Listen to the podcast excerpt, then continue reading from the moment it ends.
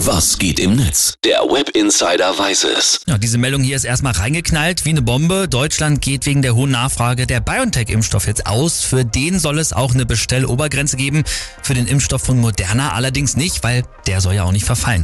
Bis zu 27 Millionen Menschen sollen bei uns in Deutschland dieses Jahr noch geboostert werden und die sind jetzt auch scheinbar ein bisschen angesäuert. Also weil sie mit BioNTech geimpft wurden und deshalb jetzt auch den Booster von BioNTech haben wollen, oder? Ja, genau so.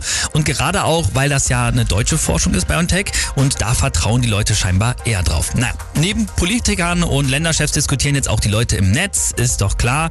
Ähm, und Benjamin Stiebi, der schreibt hier zum Beispiel ganz offen, diese Heuchelei, den Ungeimpften vorschreiben zu wollen, sich impfen zu lassen, weil aus wissenschaftlicher Sicht nichts dagegen spreche, aber dann selbst den Aufstand machen, wenn man mit Moderna statt BioNTech geboostert werden soll. Vertraut ihr nun der Impfung oder nicht? Ja, ist ein Punkt, ne?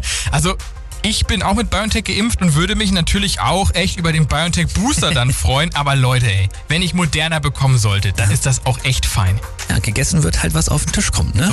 So. Und hier äh, ist ein Arzt und äh, Bundestagsgaben, äh, Bundestags Abgeordneter Janosch Stamen heißt er. Äh, Der schreibt auch bei Twitter, nur um sicher zu gehen, dass wir jetzt nicht alle in die falsche Richtung galoppieren. Moderna ist ein sicherer, sehr wirksamer und sehr guter Impfstoff. Unabhängig von der Art des Vakzins, bei der Grundimmunisierung können alle mRNA-Impfstoffe zum Boostern gut genutzt werden.